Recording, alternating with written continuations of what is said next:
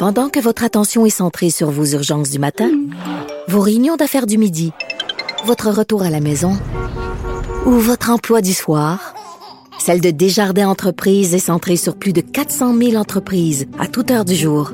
Grâce à notre connaissance des secteurs d'activité et à notre accompagnement spécialisé, nous aidons les entrepreneurs à relever chaque défi pour qu'ils puissent rester centrés sur ce qui compte, le développement de leur entreprise.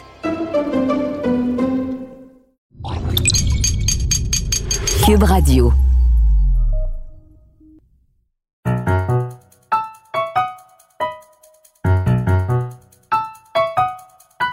Ici Mathieu Boccoté et bienvenue aux Idées mènent le monde.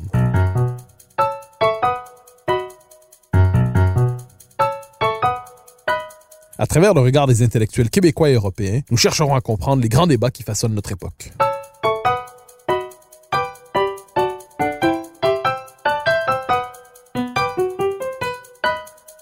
Dans les démocraties occidentales contemporaines, le concept d'empire a quelque chose de désuet.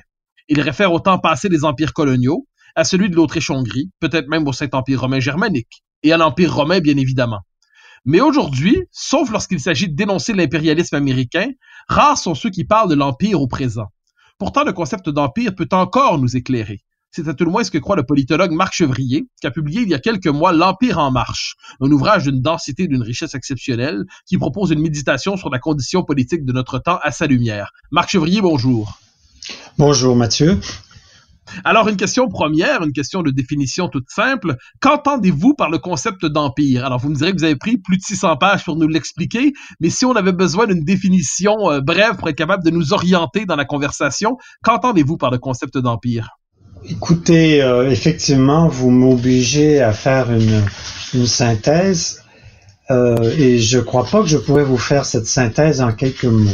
Mais bon, évidemment, vous demandez euh, de donner peut-être quelques éléments de définition à partir desquels on pourra ensuite discuter. Euh, c'est d'abord peut-être la meilleure façon de définir, c'est par dire ce qu'il n'est pas.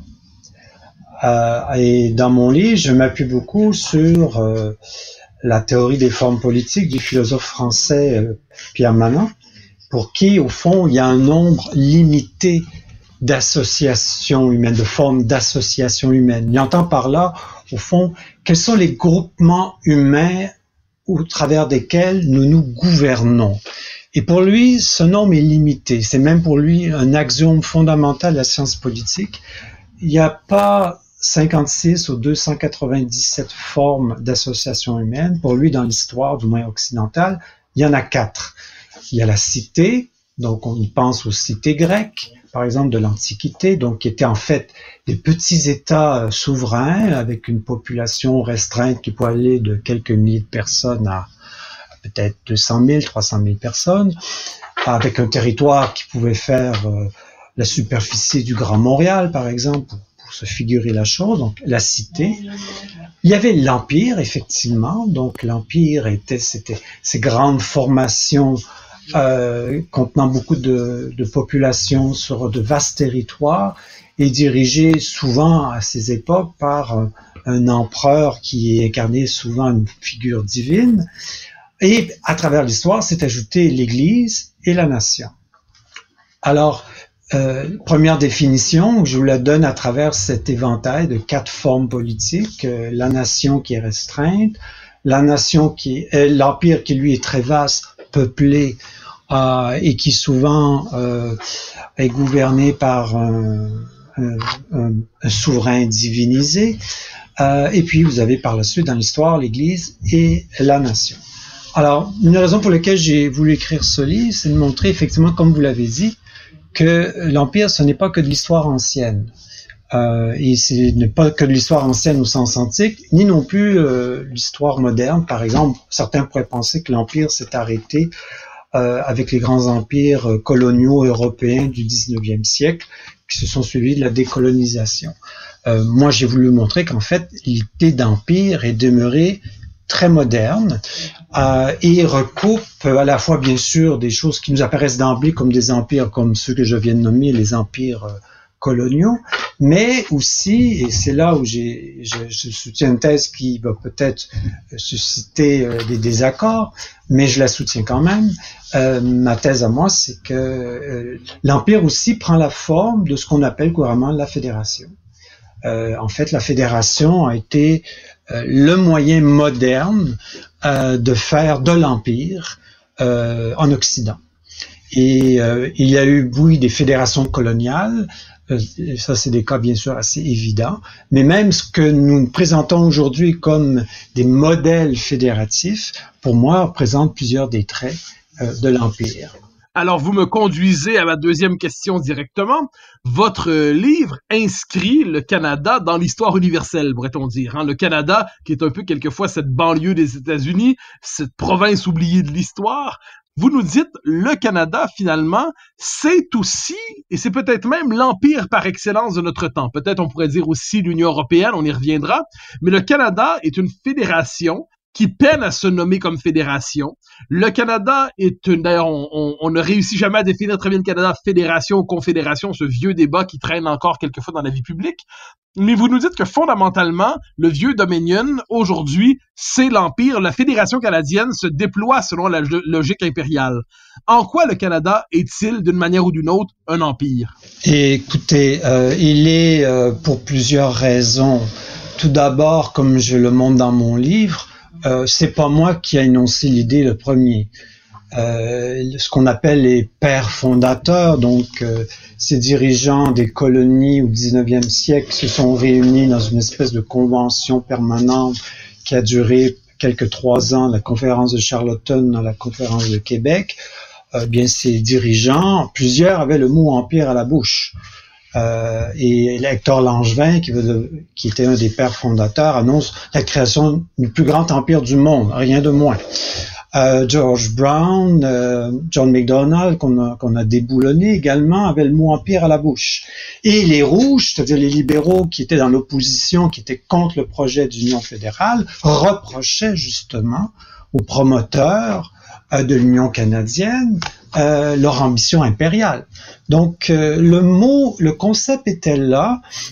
et par exemple, il y a un discours prononcé par Alexander Morris, qui est un avocat de l'élite anglo-montréalaise vers 1864, si ma mémoire est bonne, ou peut-être même avant. donc il prononce une conférence devant un parterre select à Montréal et il annonce la création of a new Britannic Empire décrivant justement la réunion des colonies de l'Amérique du Nord britannique. Donc l'idée, l'idée était présente. Euh, c'est loin d'être une idée cachée ou implicite ou inventée par un historien fou. Mais justement, les historiens n'y ont pas accordé beaucoup d'importance au fait que les pères fondateurs euh, ou les les créateurs de l'idée d'union fédérale au Canada, euh, en fait, euh, voyaient aussi là la création d'un empire. Et euh, ils avaient évidemment en tête l'empire américain et ils croyaient que ils allaient pouvoir créer au nord un empire concurrent et même plus puissant. Ils avaient de l'ambition. Oui, allez, poursuivre. Oui, donc là, je vous donne seulement un élément historique, mais bien sûr, ce n'est pas suffisant pour dire que le Canada est un empire, mais on a quand même un indice. Un élément fondamental, pour revenir à l'élément de, un élément de définition, euh, les empires généralement naissent par la force, par la conquête. Euh, cela dit, pour moi, la conquête, la force, ne définit pas entièrement l'empire. C'est-à-dire que les empires ont besoin souvent de la force pour naître. Mais pour durer, pour s'accroître, se pérenniser, ils doivent recourir à autre chose que la force. Euh, donc, et, de ce point de vue-là, le Canada, oui, euh, correspond parfaitement bien à ces définitions. Il est né de la conquête et euh, je, je, je, consacre au moins un chapitre dans mon livre euh, à la compréhension du rôle de la conquête dans la formation du Canada.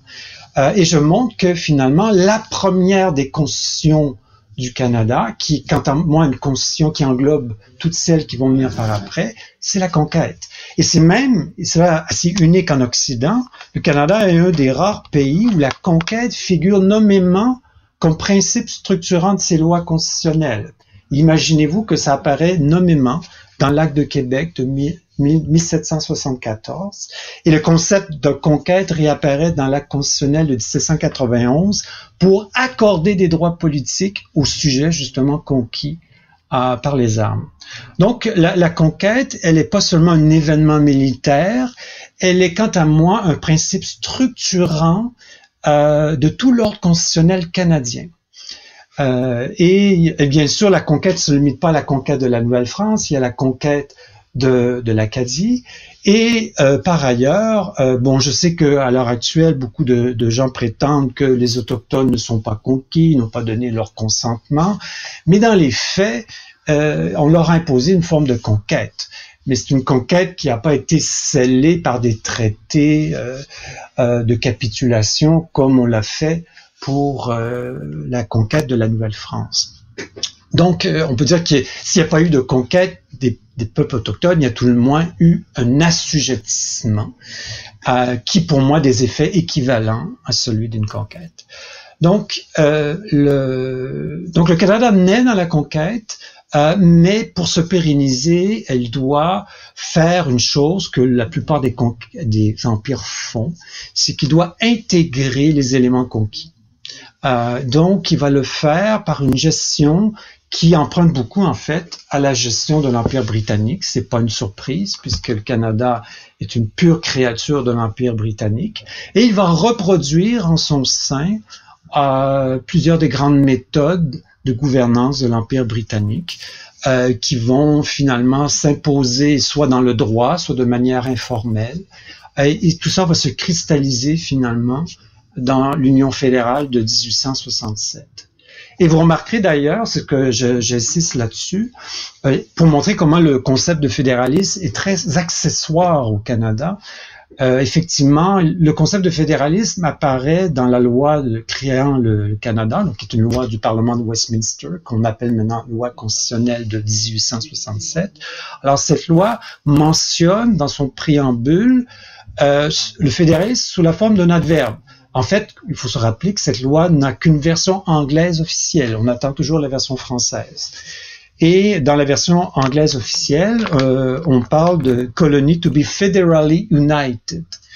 Mais le concept qui est lui fondamental, qui revient plusieurs fois dans cette loi et qui est répété dans presque toutes les lois constitutionnelles jusqu'à la loi qui, consacre l'entrée de Terre-Neuve, c'est le concept d'union, union. Et ce concept-là a une histoire puisque c'est le concept que la Grande-Bretagne, le Royaume-Uni, a utilisé dans son histoire pour construire son propre empire. Euh, D'abord l'empire des îles britanniques, c'est-à-dire l'annexion du Pays de Galles, euh, l'union inégale avec euh, l'Écosse, euh, ensuite l'union forcée avec l'Irlande, mais qui a eu pour résultat que vers 1922, l'Irlande du Sud finalement a fait sécession après une guerre d'indépendance. Euh, et le concept d'union est utilisé également pour créer des fédérations coloniales euh, ou des, euh, des pays qui viendront par la suite des fédérations indépendantes. Euh, on, on, trouve ce concept d'union dans l'Afrique du Sud, euh, en Inde, etc. c'est donc c'est le mot outil, c'est le mot outil qui dans le droit britannique peut vouloir dire euh, une fédération coloniale, un ensemble créé par annexion euh, euh, ou un ensemble imposé par Westminster à des colonies ou des peuples conquis. Donc, ce, ce concept-là n'a pas, été très étudié, personne n'a pris au sérieux. tout le monde a plutôt été captivé par l'idée de fédéralisme, mais sans porter une attention particulière à ce que disent vraiment les textes. Alors, vous proposez le lien de, évidemment, d'éclairer l'histoire canadienne à la lumière de l'histoire britannique. Pourtant, vous proposez aussi une autre comparaison dans votre ouvrage entre l'histoire canadienne, ou à tout le moins la, la Fédération canadienne, et l'Empire austro-hongrois. Vous nous dites qu'il y a à tout le moins une réflexion croisée qu'on peut mener à partir de ces deux expériences politiques, l'une engloutie, l'autre qui demeure vivante aujourd'hui, la Fédération canadienne. Alors, deux questions à partir de là quels seraient les points potentiellement communs, à tout le moins les, similitudes entre ce qu'on appelait l'Empire austro-hongrois et euh, le Canada? Et deuxième élément qui n'est pas sans lien, quelle est la place de ce qu'on pourrait appeler les peuples non souverains au sein d'un empire? Dans quelle manière des peuples euh, agrégés, fédérés, euh, rassemblés sous une autorité impériale ou fédérale, quel statut peuvent-ils espérer dans ce vaste ensemble qu'est l'Empire? Je donne ici les deux exemples, donc l'Empire austro-hongrois et la Fédération canadienne. Ben, écoutez, euh, la question que vous me posez euh, me porte à peut-être à expliquer aussi le, le, sens du titre que j'ai donné. L'Empire en marche, et il y a un sous-titre, des peuples sans qualité deviennent à Ottawa. Donc, c'est un clin d'œil, euh, plus qu'un clin d'œil en fait, à Robert Musil, qui a écrit le, ce grand roman inachevé, euh, L'homme sans qualité, euh, dont l'action se passe essentiellement dans l'Empire austro-hongrois, dans ses derniers mois d'existence, avant même que tout bascule pendant la Première Guerre mondiale. Et oui, pourquoi, pourquoi cette analogie? Est-ce que c'est juste un caprice d'un auteur? Euh, en fait, pour moi, c'est une analogie qui me permet justement de décloisonner euh, la pensée sur l'Empire et sur le fédéralisme. Euh, oui, il y a des petits rapprochements qu'on peut faire en Empire austro-hongrois et l'Empire canadien. Tout d'abord, euh, l'Empire austro-hongrois, souvent les auteurs qui en parlent, en parlent d'une manière euh, idyllique, et certains soulignent le fait que c'était une espèce d'empire sans colonie.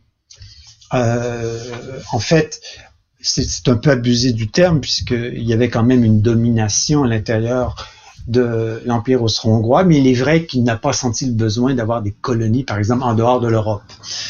Euh, ensuite, euh, c'était une double monarchie, comme le Canada a essayé de fonder un rêve monarchique euh, en, en, Amérique, double monarchie en, dans l'Empire austro-hongrois, puisqu'il y avait l'Empire euh, l'empereur, pardon, la figure de l'empereur complétée euh, de, la, de la monarchie euh, hongroise. et c'est un système assez complexe, l'empire austro-hongrois, j'entrerai pas dans les détails, beaucoup plus complexe en fait que l'empire canadien. Euh, mais euh, au-delà de ces petites analogies, ce qui est intéressant et, et pour moi c'est ce qui a été pour moi un peu le moteur de mon, mon écriture, c'est en lisant en fait euh, L'homme sans qualité, je me suis aperçu que Robert Musil euh, était non seulement un brillant écrivain, un génie en fait, euh, mais un théoricien de l'État et, euh, et théoricien aussi euh, de la condition euh, de ces petits peuples qui vivaient à l'intérieur de l'empire euh, euh, austro-hongrois. Et, et il, il, a très bien décrit, à mon avis,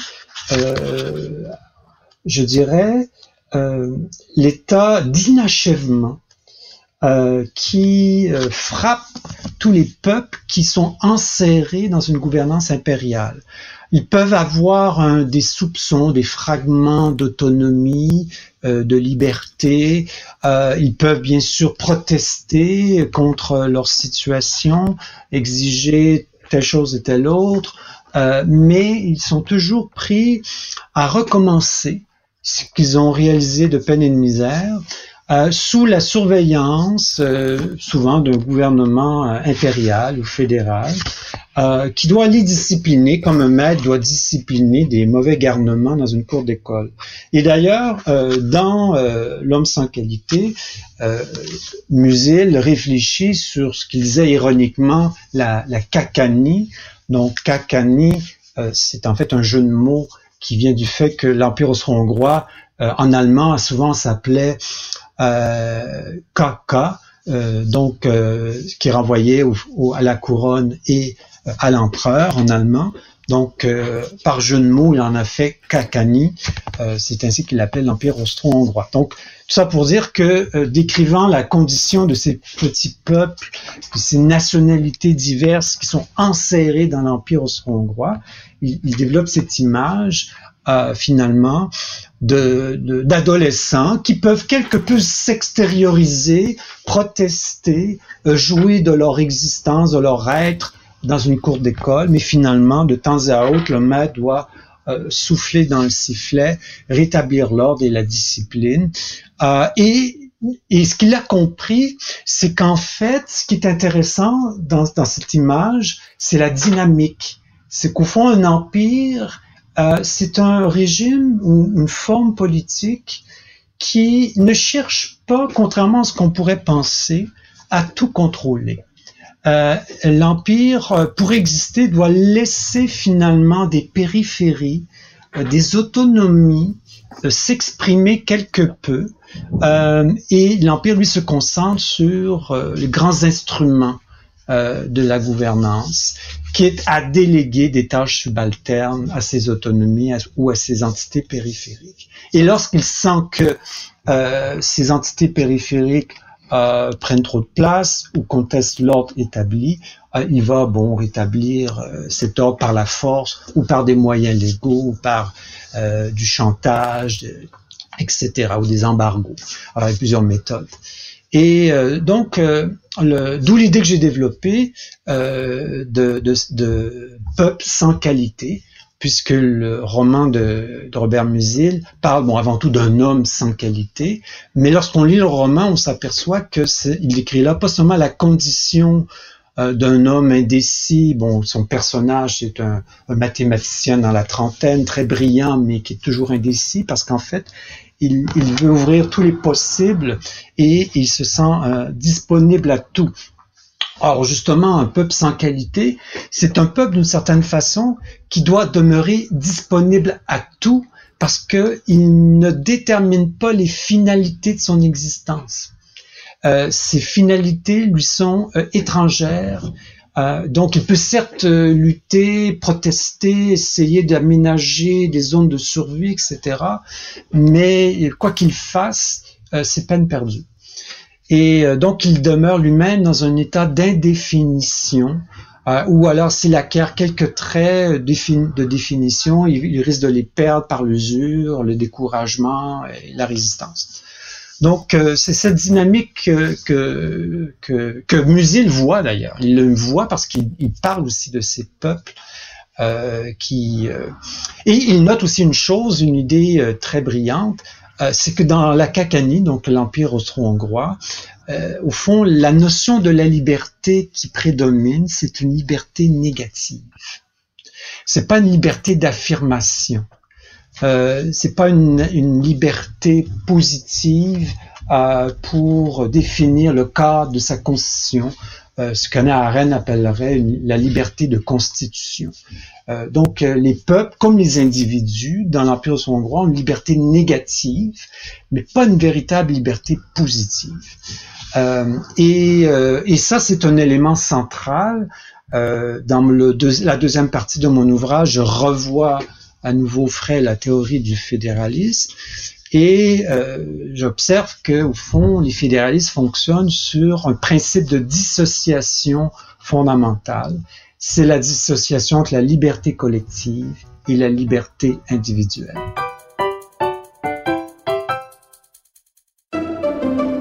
Pendant que votre attention est centrée sur cette voix qui vous parle ici, ou encore là, tout près ici, très loin là-bas, Celle de Desjardins Entreprises est centrée sur plus de 400 000 entreprises partout autour de vous. Depuis plus de 120 ans, nos équipes dédiées accompagnent les entrepreneurs d'ici à chaque étape pour qu'ils puissent rester centrés sur ce qui compte, la croissance de leur entreprise.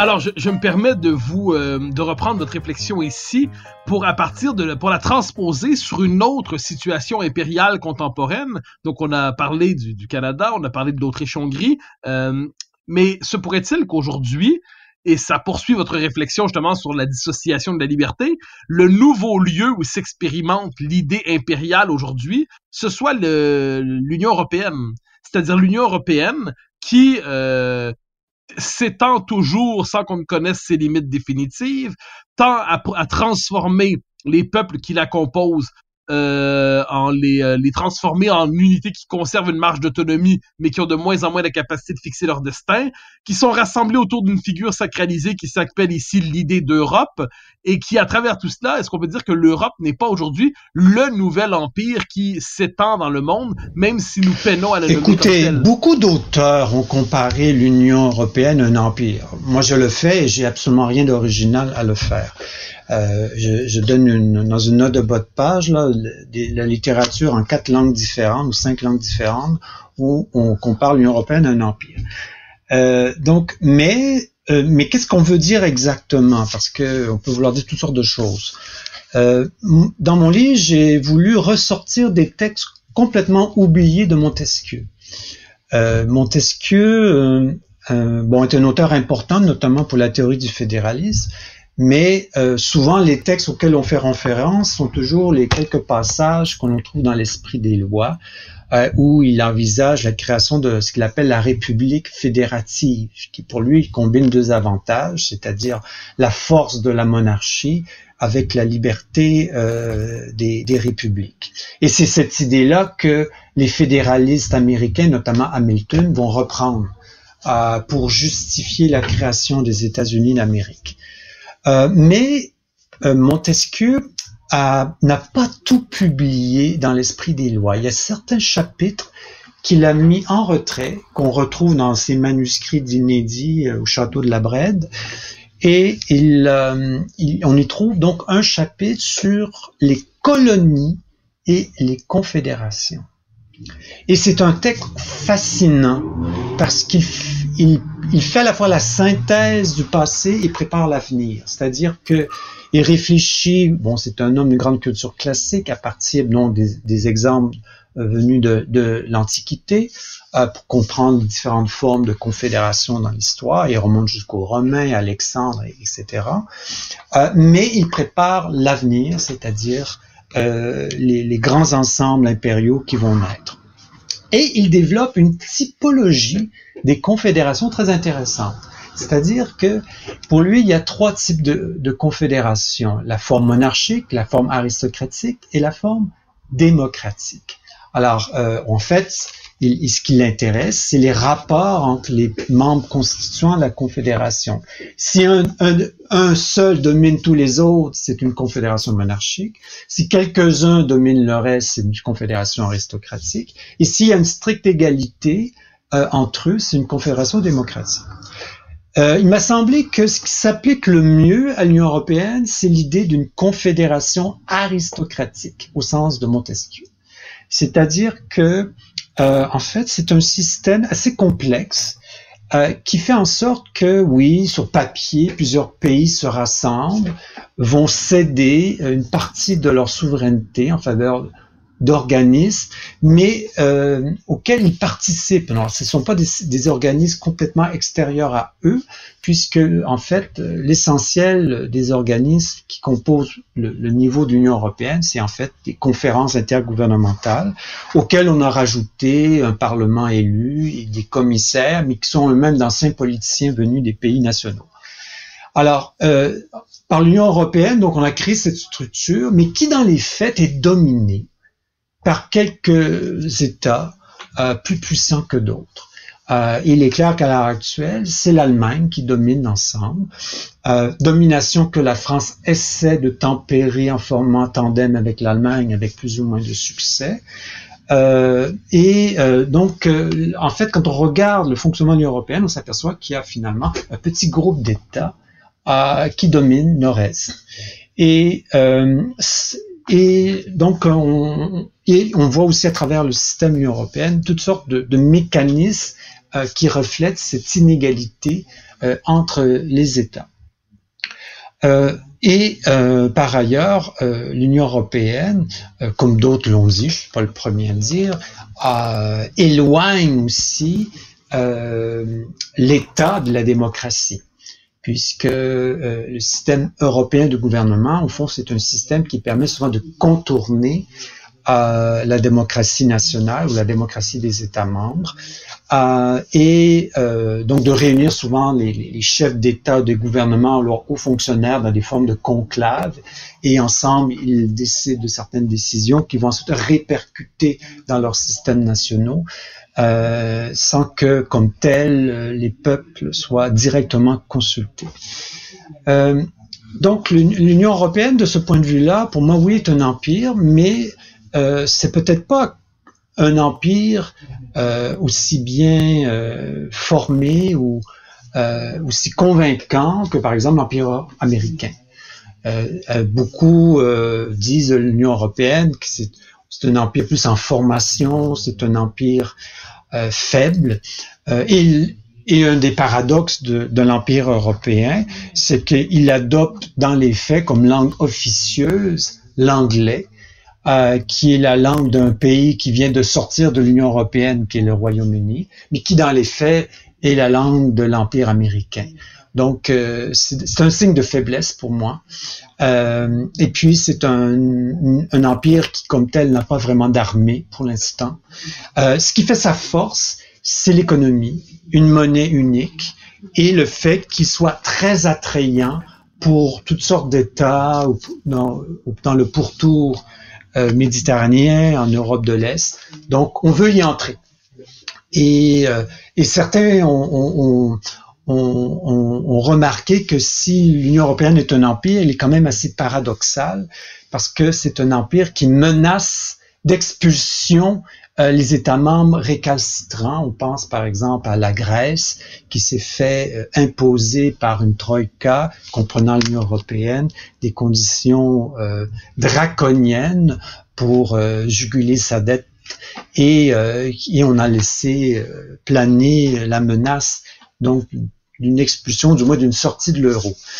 Euh, donc, en ce sens-là, c'est un empire un peu paradoxal, parce que généralement, les empires cherchent à inclure, à imposer une domination toujours plus vaste alors que l'Union européenne fonctionne plus comme un club select euh, et n'entre pas qui veut et euh, n'en sort pas non plus qui veut, puisqu'on a vu comment euh, le Brexit a été très difficile à opérer.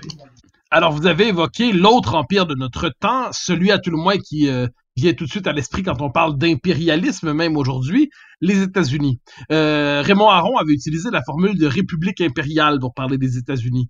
Euh, en quoi peut-on dire que les États-Unis sont un empire et le sont-ils encore malgré la tentation isolationniste qui semble, pas, pas isolationniste, mais disons euh, l'espèce de tentation plus unilatéraliste qui semble caractériser euh, les présentes années Trump. Est-ce que, qu'est-ce, est-ce que les États-Unis, autrement dit, sont un empire et sont-ils appelés à le demeurer ou sont-ils appelés tôt ou tard à renouer avec leur, euh, leur tentation, euh, le repli continental? Beaucoup d'auteurs ont comparé les États-Unis à un empire, donc c'est pas très original de dire qu'ils en forment un. dans mon livre, j'ai voulu insister non pas sur une analyse de politique extérieure, parce que souvent, les auteurs qui concluent à l'Empire pour les États-Unis se basent sur sa politique, leur politique extérieure. Euh, mon raisonnement est différent. Moi, j'ai voulu voir la dynamique intérieure. Euh, et euh, donc, comment la construction euh, d'une constitution fédérale tient de l'Empire aux États-Unis. Et euh, donc, un peu comme je, l'ai constaté pour les pères fondateurs canadiens, les pères fondateurs américains également ont le mot empire à la bouche, notamment Hamilton. Euh, et puis, euh, l'empire américain, de ce point de vue-là, ressemble aussi à l'empire canadien, puisque euh, contrairement à une vision très romantique qui présente les États-Unis comme nés d'un beau contrat social, euh, la Convention de Philadelphie, euh, les États-Unis se sont également construits par la conquête. je dois quand même rappeler la conquête de l'Ouest américain. N'oublions pas que la guerre de sept ans euh, contre la France qui a conduit à la perte de la Nouvelle-France a été en grande partie commanditée par les colonies américaines. Euh, et puis, une fois leur indépendance acquise euh, et leur constitution fédérale faite, les États-Unis, bon, comme je l'ai dit, se sont ont pris connu une expansion vers l'Ouest. Ils ont fait la guerre ensuite contre l'Espagne, euh, etc. Donc, euh, il y avait une dynamique d'expansion, mais qui leur a permis d'abord de s'étendre à l'ensemble du continent, d'arracher au Mexique la moitié de son territoire, pour pas l'oublier.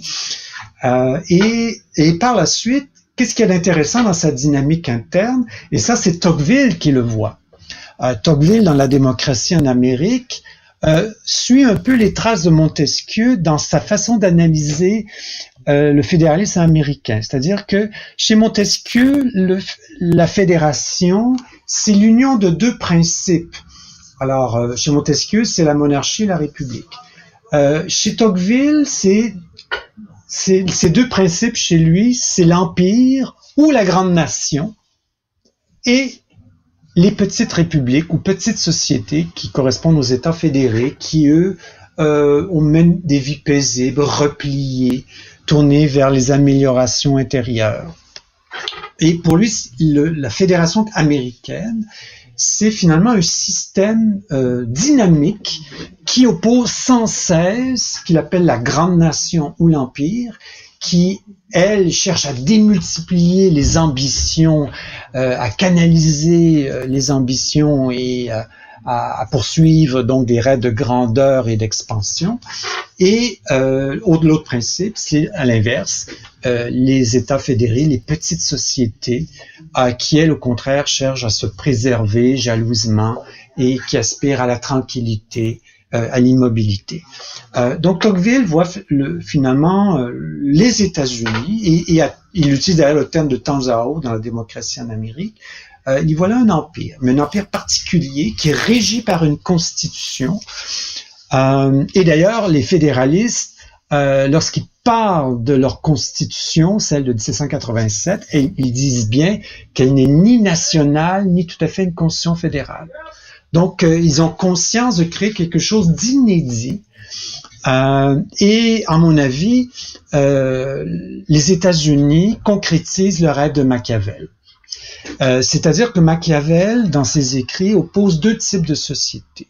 La République expansive, qui pour lui est capable d'engendrer à la fois prospérité, grandeur et liberté au pluriel, liberté du peuple par exemple, euh, il oppose donc la, République expansive euh, à euh, finalement la société close, fermée. Et il pense, donne l'exemple, je pense, de Venise, gouvernée par une aristocratie qui ne cherche pas à agrandir son territoire ni sa population et qui vit donc dans une espèce de clôture. Et, et en ce sens-là, pour moi, les États-Unis euh, actualise, concrétise cette idée exprimée chez Machiavel.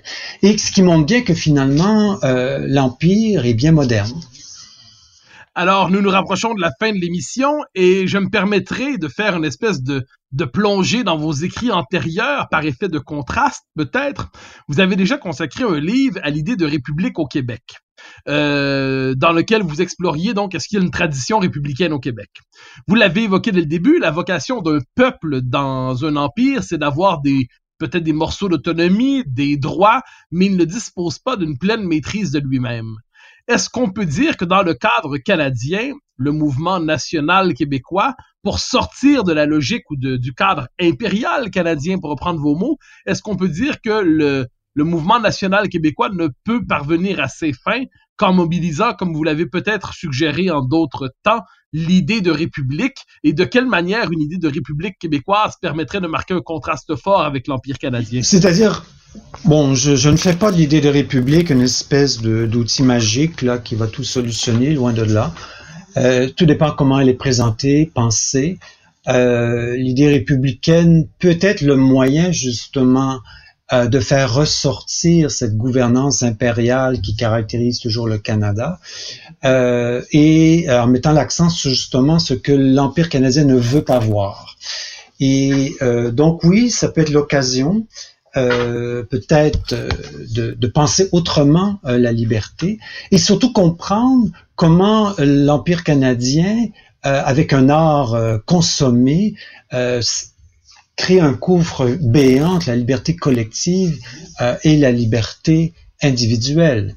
Et euh, ce que j'entends par là, c'est que l'Empire canadien se grandit du fait qu'il accorde sans cesse plus de liberté individuelle, parfois des libertés à quelques minorités, mais sans jamais euh, accroître ou reconnaître la liberté collective des, des, composantes nationales qui le forment. Et euh, ça, c'est une, coupure béante. Elle commence dès la conquête et elle se renouvelle euh, d'un moment constitutionnel à l'autre. Et le dernier grand moment constitutionnel en ce genre, c'est euh, la réforme constitutionnelle de 1982, qui garantit d'une manière grandiose à tous les Canadiens une, une belle nomenclature de droits, mais tout en faisant cela, on a encore plus verrouiller la liberté collective du Québec. Euh, et l'effet insidieux aussi de ce genre de séparation, c'est que finalement, euh, les citoyens des, nations minorisées dans un empire finissent par penser que leur liberté n'a plus besoin de leur propre liberté collective. Et, euh, ou alors, euh, ils, ne voient pas le lien entre cette liberté individuelle dont ils jouissent et, leur liberté collective. Et donc ça, c'est sans doute un des effets, à mon avis, les plus tristes euh, de cette coupure que pratique l'Empire. Euh, et euh, ce sur quoi toute réflexion républicaine doit se pencher, puisque vivre dans une république, c'est vivre dans un État libre, et, euh, et d'autres que moi l'ont dit, euh, je pense à quelques patriotes du 19e siècle, euh, chez nous, la liberté collective va de pair avec la liberté individuelle et vice-versa. Donc la liberté individuelle n'existe pas par droit divin, c'est une liberté socialement, politiquement soutenue et construite par une entité qui elle-même a besoin de sa propre liberté. Et donc il y a un lien, une connexité euh, une, très grande entre ces deux libertés, mais qu'on a perdu de vue ici au Canada, puisque euh, on, on, on, ne voit que les bienfaits de la liberté individuelle, mais sans réfléchir sur ses conditions de possibilité. Alors, Marc Chevrier, je vous remercie pour votre passage aux Idées mènent le monde. Je rappelle le titre de votre livre, L'Empire en marche, des peuples sans qualité de Vienne à Ottawa, un livre absolument remarquable d'une profondeur historique et philosophique tout à fait exceptionnelle. Merci, Merci pour votre passage aux Idées mènent le monde et j'invite nos auditeurs à vous lire. Merci.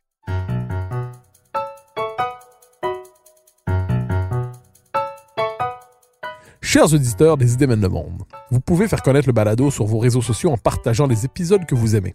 Cela nous donne à chaque fois un fier coup de main pour faire circuler les idées. Aussi, si vous écoutez sur une autre plateforme que Cube Radio, laissez-nous un commentaire. C'est encore une fois un geste qui nous permettra de faire connaître la série à un plus grand nombre. Merci à vous d'être à l'écoute. Vous pouvez me suivre sur Twitter et sur Facebook. Vous pouvez également lire mes chroniques chaque mardi, mercredi, jeudi et samedi dans le Journal de Montréal. Vous pouvez également m'écouter chaque semaine à la joute et sur Cube Radio, tous les jours à 10h, à l'émission de Richard Martineau. Animation et recherche, Mathieu Bocoté. Réalisation, Anne-Sophie Carpentier. Une production, Cube Radio.